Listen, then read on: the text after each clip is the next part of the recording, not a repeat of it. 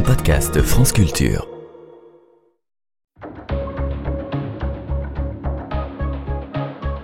Les pieds sur terre, Karine Leloët. Emmanuel Vandamme et Jean Geneste sont tous les deux agriculteurs. Et tous deux, ils ont manifesté leur colère ces dernières semaines pour réclamer un revenu paysan digne. Le premier en bloquant la nationale 118 en région parisienne, le second en pénétrant avec d'autres dans le marché de Ringis avant d'être interpellé par la Bravem, la brigade de police motorisée. S'ils ont mené le même combat, leur pratique du métier et leurs perspectives diffèrent. Emmanuel, céréalier en bio sur le plateau de Saclay en région parisienne, est membre de la Confédération paysanne, un syndicat classé à gauche. Il se démène dans un secteur fragilisé par la crise climatique et une chute récente de la demande. Jean, lui, est maraîcher et céréalier en agriculture raisonnée, une pratique qui limite mais n'interdit pas l'utilisation d'intrants chimiques. Il est affilié à la Coordination rurale, un syndicat connu pour ses actions coup de poing sur le terrain, notamment en Lot-et-Garonne. Déversement de pneus ou de lisiers devant des supermarchés, blocage de voies ferrées. Aujourd'hui, les tracteurs ont rebroussé chemin sur les routes de France. Emmanuel et Jean sont retournés à leur exploitation. Mais quel bilan tirent-ils de ces quelques jours de mobilisation? Que redoutent-ils? Et quels sont leurs rêves pour leur métier? Ils répondent au micro d'Alain Levkovitch.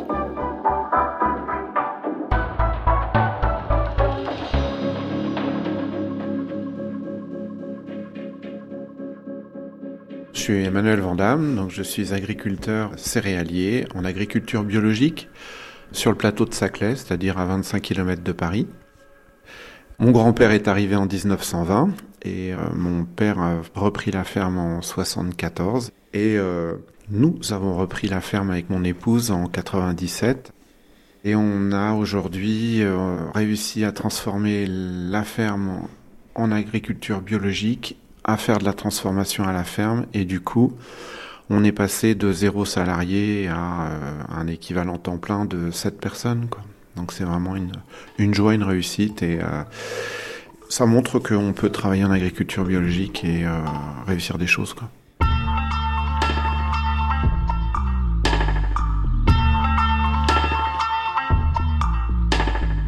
Au départ, j'avais pas forcément envie de reprendre la ferme parce qu'à l'époque, il n'y avait aucune rentabilité sur une ferme céréalière conventionnelle. À l'époque, j'étais commercial en agroalimentaire, c'est-à-dire que je représentais la marque de fromage Richemont, la raclette. Et euh, je me suis rendu compte du système de la grande distribution très vite. C'était des relations humaines qui étaient détestables. Donc j'ai voulu quitter ça. J'y suis resté quand même euh, 6 ans ou 7 ans. Mais je me suis rendu compte que c'était pas mon métier, c'était pas mon monde, et qu'il fallait vite que je sorte de là parce que ces relations humaines-là, je les supportais plus. Ce qui m'a décidé à vraiment reprendre la ferme, papa arrivait à la retraite et moi j'avais vraiment envie d'être euh, mon propre patron. Donc ça, en fait c'est vraiment ça qui m'a motivé. Et puis euh, on s'était marié pas longtemps avant et euh, c'était un projet de couple quoi. Alors les premières difficultés, c'est bah, très vite, c'est-à-dire qu'au bout de trois mois, je regarde les comptes, je regarde les emprunts, parce qu'en reprenant la ferme, on reprend une société, quoi. Et je me rends compte que les emprunts qu'a la société elle-même, plus nous, les ceux qu'on a fait, qu'on a contractés pour acheter la société, clairement ça passe pas, quoi. Donc je vais à la banque, puis je leur dis bah on peut pas payer tout ça. Donc il a fallu renégocier avec la banque. Ils nous ont étalé sur 15 ans. Et on a fait ça pendant, euh, on a repris en 97 jusqu'en 2000, 2006, 2007, où là, il y a eu un événement dans le monde de la céréale conventionnelle. Le blé qui valait 100 euros la tonne est passé euh, à 300 euros.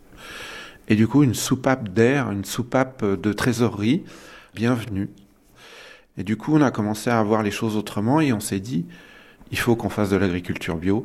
Et comme on avait les moyens de pouvoir faire, on a commencé le passage en bio en 2009. Et en 2011, la construction du, fournil pour faire du pain avec notre blé.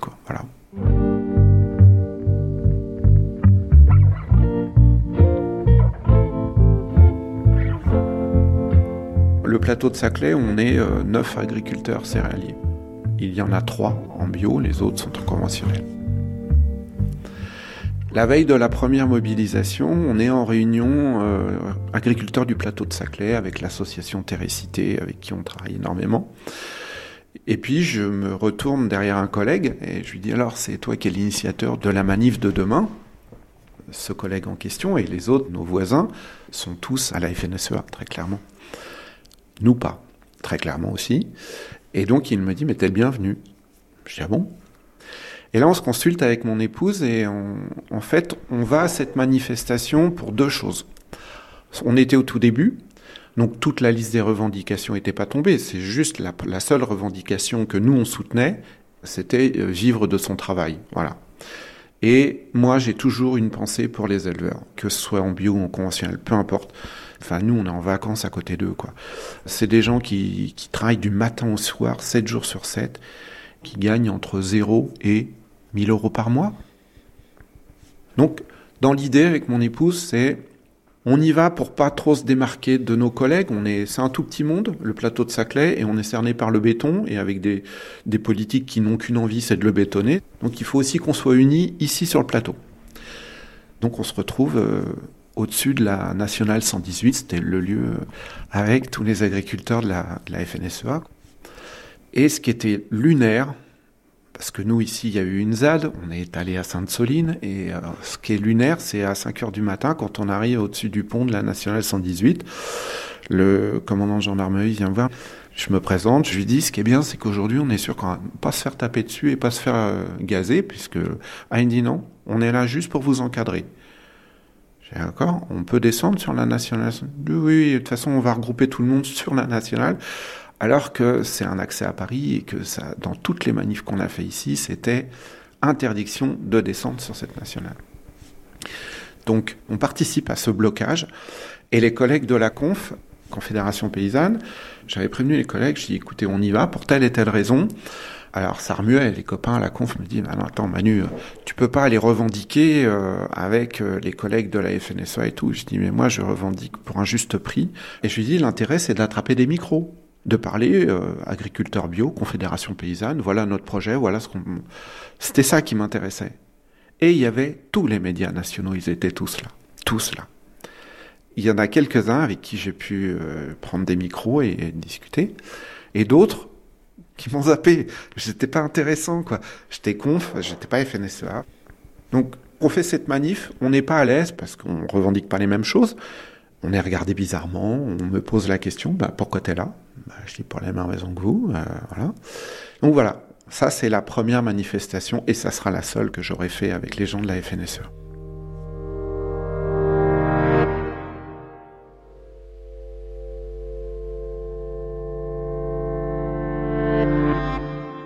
L'agriculture comme elle est pratiquée aujourd'hui, elle va dans le mur, elle est dans le mur d'ailleurs.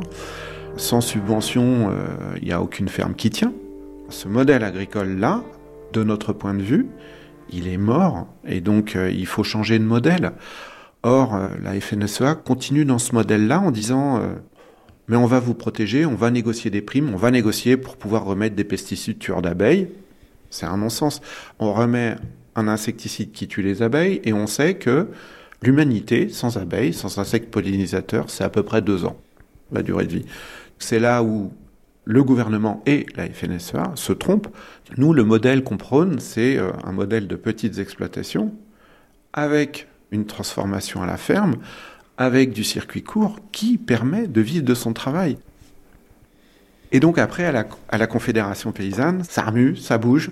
C'est qu'est-ce qu'on fait? On veut pas être associé, on veut pas manifester avec eux, on veut pas être solidaire sur les autoroutes, on veut pas tout ça on regarde ce qui se passe en région, ce que font nos collègues, et ils font plein d'actions. Et euh, nous, on dit, mais à Paris, euh, autour de Paris, euh, l'Île-de-France, il faut qu'on soit visible. Du coup, c'est le groupement d'agriculteurs bio, le GAB d'Île-de-France, qui m'appelle. Thomas, un des vice-présidents du GAB, m'appelle et me dit Manu, qu'est-ce que tu penses? Est-ce qu'on pourrait manifester Est-ce que tu vois un endroit? Ben, Je dis écoute, oui. Le même endroit où on était l'autre jour, la première manif, là, au-dessus de la 118, et pourquoi pas sur la 118 et en interne, à la conf, euh, dit ah mais euh, il y a aussi des gens de la FNSEA qui sont bio. Alors je dis écoute, moi je, suis confédération paysanne, je vais manifester pour dire qu'on vit pas de notre travail, et peu importe si à côté de moi il y a des gens de la FNSEA, ils sont déjà en agriculture bio, donc déjà pour moi ça me va bien, et puis ça me permet d'aller discuter avec eux, de voir mais pourquoi dans ce syndicat. Et donc, euh, le soir, on avait des invités chez nous, donc le téléphone était coupé. Puis au moment d'aller me coucher, je rallume mon téléphone et je vois des messages dans tous les sens. Et le premier message, c'est Thomas qui me dit Manu, euh, le préfet nous autorise plus euh, la manif là. La manif était le lendemain, hein.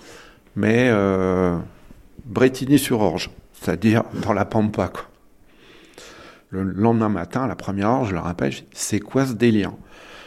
Dit ce qui se passe, c'est quand la FNSEA a su qu'on manifestait à moins de 20 km de Paris et qu'eux, ils étaient bloqués sur les autoroutes à 30-35 km, ils ont appelé le préfet, disant mais pourquoi les bio, ils ont le droit d'aller là et pas nous? Voilà. Donc relégué sur un rond-point à Bretigny-sur-Orge, sur un rond-point certes très passant, mais je dis à Thomas tout de suite le matin, je lui dis il n'y aura pas de médias. Et c'est ce qui s'est passé. Pas de télé, seul média le Parisien, et c'est tout. Donc euh, on fait cette manif, donc on était, euh, je sais pas, il y avait une cinquantaine de machines, on était une centaine d'agriculteurs. On bloque un tout petit peu la circulation, certes, mais on n'a pas les médias, donc on n'est pas entendu. Donc le message passe pas. Donc le seul message qu'on a entendu au bout de 15 jours, le seul et l'unique, c'est celui de la FNSEA. Celui qui dit qu'on peut continuer à polluer les terres, celui qui dit que c'est pas grave, même si ça donne le cancer, les pesticides, pas bien grave, on va continuer d'en mettre, puis on va en mettre un peu plus. Puis même si ça tue les abeilles, c'est pas grave non plus. Voilà le message qui a été donné par l'État. Aujourd'hui, faire cette marche arrière-là, c'est un suicide par anticipation pour nos enfants.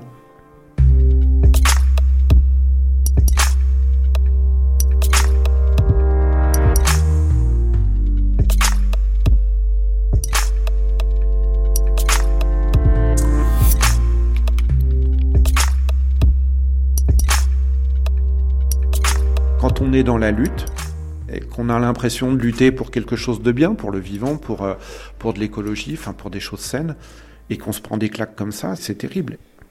Parce qu'en fait, pendant les 15 jours, là, ce qui s'est passé, c'est que on a dit oui à tout sur l'agriculture conventionnelle, et l'agriculture biologique, on a totalement oublié d'en parler. L'agriculture biologique a obtenu 50 millions d'euros, je crois. Donc si vous divisez par le nombre d'exploitations agricoles, ça fait 850 euros par exploitation agricole. Voilà. Merci, Monsieur Macron. C'est un peu comme si euh, Monsieur Macron et Monsieur Attal étaient dans un tracteur, ils m'avaient roulé dessus. Du coup, il, faut arriver à, à, se dire bon, pourquoi je continue à faire euh, de l'agriculture biologique? Parce que globalement, on pensait être les bons élèves de l'agriculture, et là, après ces annonces, on se rend compte que finalement, on n'est pas considéré du tout. Et donc, se relever de ça, c'est extrêmement compliqué. Si on parle de chiffres, le blé bio valait 500 euh, euros la tonne il y a 3 ans, il en vaut 200 aujourd'hui. Et il coûte 320 euh, à faire. Donc, euh, à chaque fois qu'on se convertit en bio, l'État met de l'argent, nous aide à cette conversion en bio, donc soutient cette conversion vers l'agriculture biologique. Et 15 ans après, il n'y a plus de soutien, c'est marche arrière, on oublie, on n'en parle pas, c'est pas eux qui sont intéressants, c'est ceux qui crient plus fort et qui bouchent les autoroutes. Ce qui me remet un peu de baume au cœur, c'est qu'ici, on a des clients qui viennent tous les jours chercher du pain. On a des messages, on a des cartes de vœux, on a ça et on se dit, bon, bah, finalement, peut-être qu'il faut continuer à servir ces gens-là, peut-être qu'il faut continuer à distribuer cette parole mais c'est extrêmement compliqué. Bien évidemment, on ne va pas repartir sur l'agriculture conventionnelle, c'est une évidence. Je n'ai pas les mots là, en fait, j'ai pas les mots. À un moment, c'était les larmes. Maintenant, moins. Mais, euh, mais vraiment, c'est compliqué.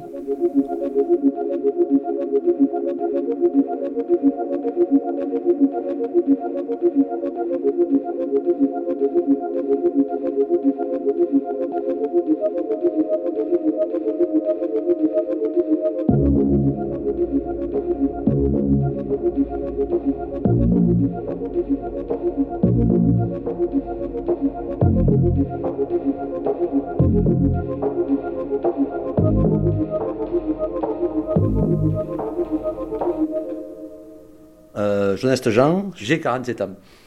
Je suis gérant de deux sociétés qui ont comme activité maraîchage, donc fraises hors sol, aubergines, piment piquant, salade. Après, j'ai planté un peu de kiwi, 3 hectares, donc arboriculteur, et céréalier sur 80 hectares.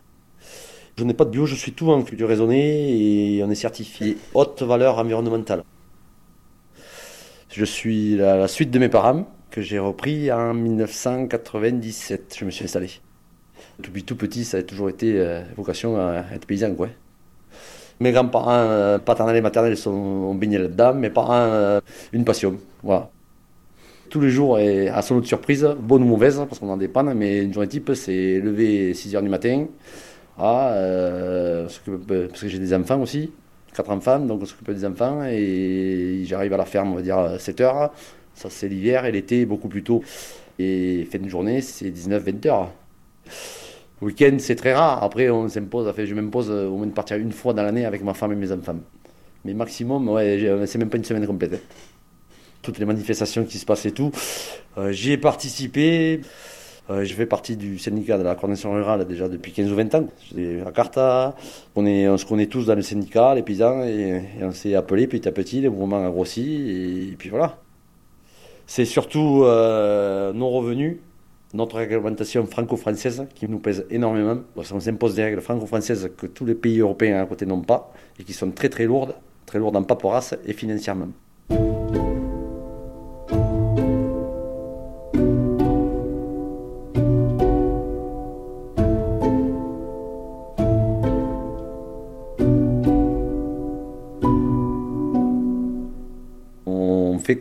Nos, chefs ou nos leaders de la CR nous, nous disent. Nos présidents José et Karine ont, décidé d'aller à Rungis. Rungis, c'est le plus gros marché européen, je crois. Toute la marchandise, tout le poisson, tout le frais passe là. Donc, on a commencé à Agen, à l'autoroute. Et puis après, nos collègues ont décidé de prendre le tracteur le lundi matin d'Agen pour à Rungis. Ils arrivent à, Limoges, pas trop bloqués. Et le mardi, bon, bien sûr, on se tient informé. Le téléphone, on s'appelle toutes les 2 ou 3 heures. Mardi, très compliqué avec euh, les CRS et tout, que des blocages, que des bifurcations. Et bon, moi personnellement, je suis parti avec des collègues en voiture. On a fait une voiture de 5 euh, et on décide, de, dans nos têtes, c'est une idée d'aller rejoindre nos collègues pour les aider. Et on part dans la nuit du mardi au mercredi matin, à 2h du matin, je crois qu'on décolle pour Paris.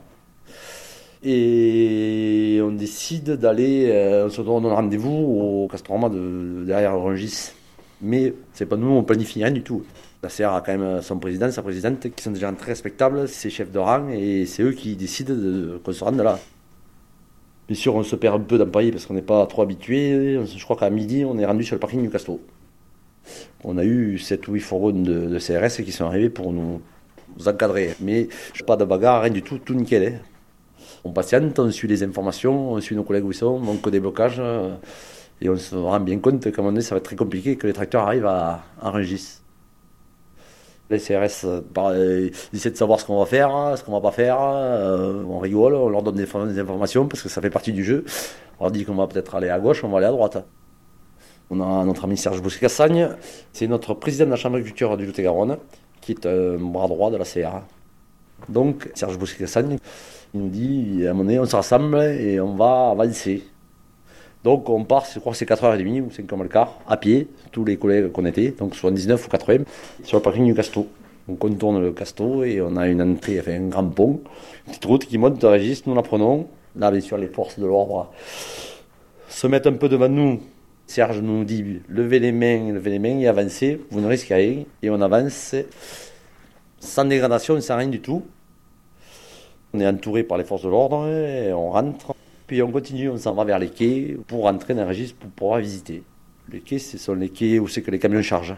Donc on ouvre les portes, les portes fermées on n'y rentre pas, les portes des quais qui s'ouvrent, on arrive à s'enfiler, 3-4 collègues, 10 collègues, et on avance et on avance jusqu'au bout. Je pense que tout le monde à peu près arrive à rentrer.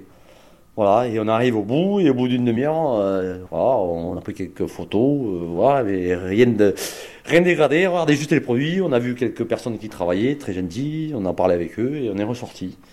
On a vu quand même les forces de l'ordre qui nous ont demandé gentiment de sortir.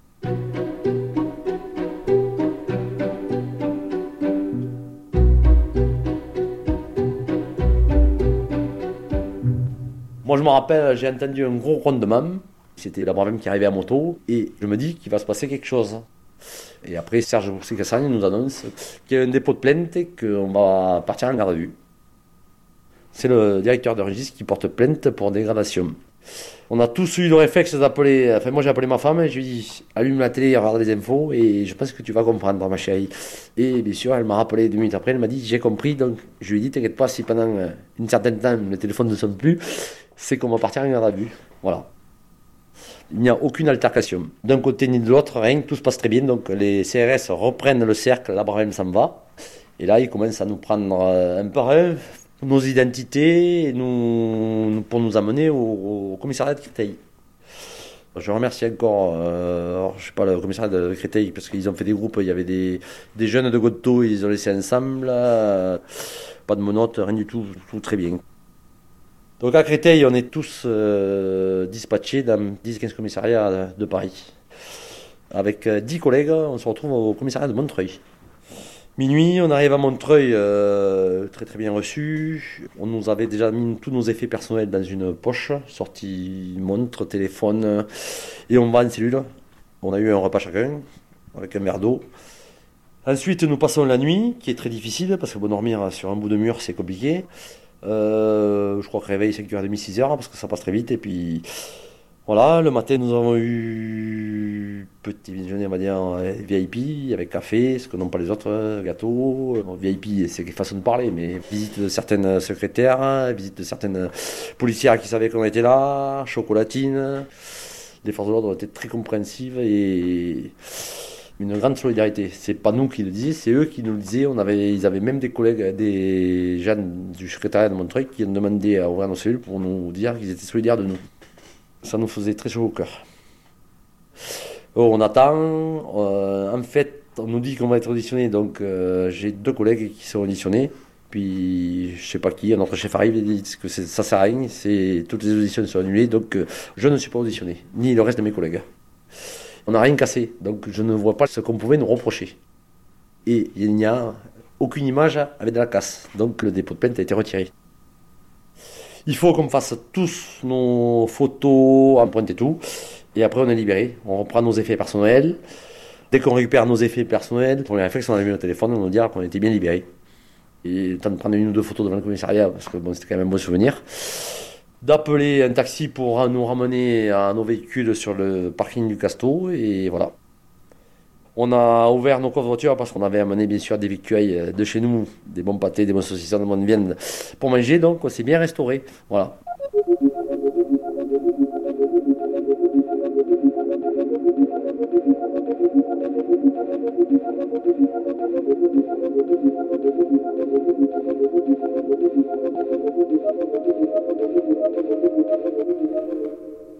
A eu tous de nouvelles quand on s'est rejoint sur le parking du, Castorama. Parce qu'on avait zéro de nouvelles de personne. Déjà, même pas de nos collègues qui étaient en garde à vue. Chacun raconte son expérience, ce qu'il a vécu euh, dans son commissariat, comment ça s'est passé. Euh. Bon, Karine, notre présidente qui était en garde à vue aussi avec nous, euh, rentre, on discute, on reprend la route à Saint-Éverse pour revenir chez nous. On est revenu, on a repris notre activité, rattrapé le travail qu'on avait à faire. Entre-temps, on a eu l'assemblée de la Convention générale 47 et on a revu tous nos collègues de garde à vue et, rediscuté et refait un peu le bilan de, de tout ça.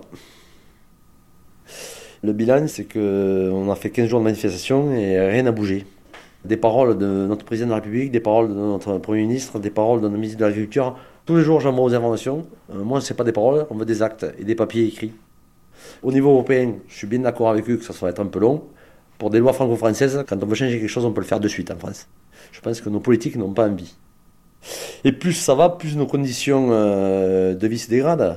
Je fais mon bilan comptable tous les ans, notre bénéfice se dégrade chaque année. Et depuis deux ou trois ans, avec euh, le Covid, la guerre en Ukraine, on a pris 25 à 30% de charges en plus pour le même travail. Ça ne peut plus aller. On va dans le mur. C'est pour ça qu'on va continuer à mettre la pression. La mobilisation nous a, nous a permis aussi m'a permis de créer beaucoup de liens forts. La photo de garde à vue, après c'est, c'est un bon souvenir. 15 heures, je crois qu'on a fait 15 heures de garde à vue, c'est très long. Enfin, moi qui suis assez, assez nerveux, on tourne vite en rond dans le, dans le petit bazar. Mais pendant qu'on était en cellule, euh, il y avait un collègue que je connais qui était monté en voiture avec moi. On a eu la chance de se retrouver. Et après, c'était que des têtes nouvelles. On sait tout de leur vie parce que 15 heures, on attend de tout se raconter. C'est le métier. Bon, paysans, ils font ce qu'ils font, euh, s'ils ont des enfants, s'ils sont célibataires. Euh, Et je m'en rappellerai toujours de la tête, parce que ça s'est marqué à vie, mais pas dans le mauvais sens. hein. Ça restera un bon souvenir. C'est toujours une passion, malgré qu'on ait de la colère aujourd'hui, mais c'est toujours une passion. C'est le monde agricole, hein, c'est une partie de notre cœur aussi. On est soutenu par nos femmes, par nos enfants, par nos parents, par nos familles, sinon on ne peut pas être paysan, c'est pas possible. Ça reste une affaire de famille. Mais le monde agricole est une grande famille, unie.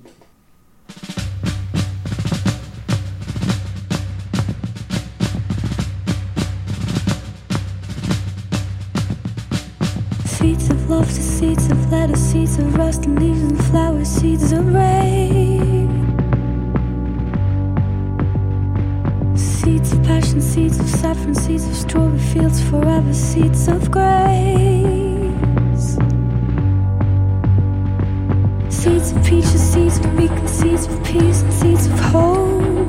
Seeds of pace, pine, and pepper, seeds of glory, seeds of gold. How can you them?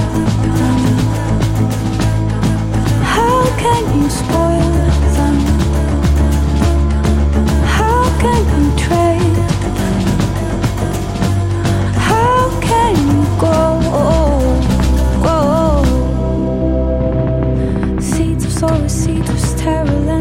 Seeds of devastated corn, seeds of stray.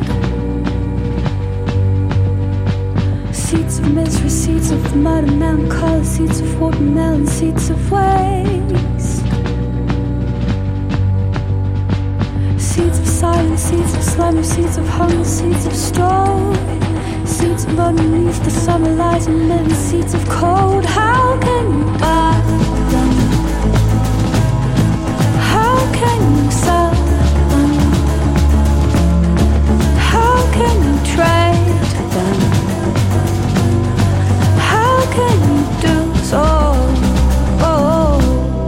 C'était un reportage d'Alain Lefkovitch, réalisé par Éric Lancien et Anne-Laure Chanel et mixé par Dalil Yaha. Merci à Emmanuel Vandamme et Jean Geneste. L'attaché de production des Pieds sur Terre, c'est Valentin Rémy. Et notre stagiaire, c'est Nour Mohamedi.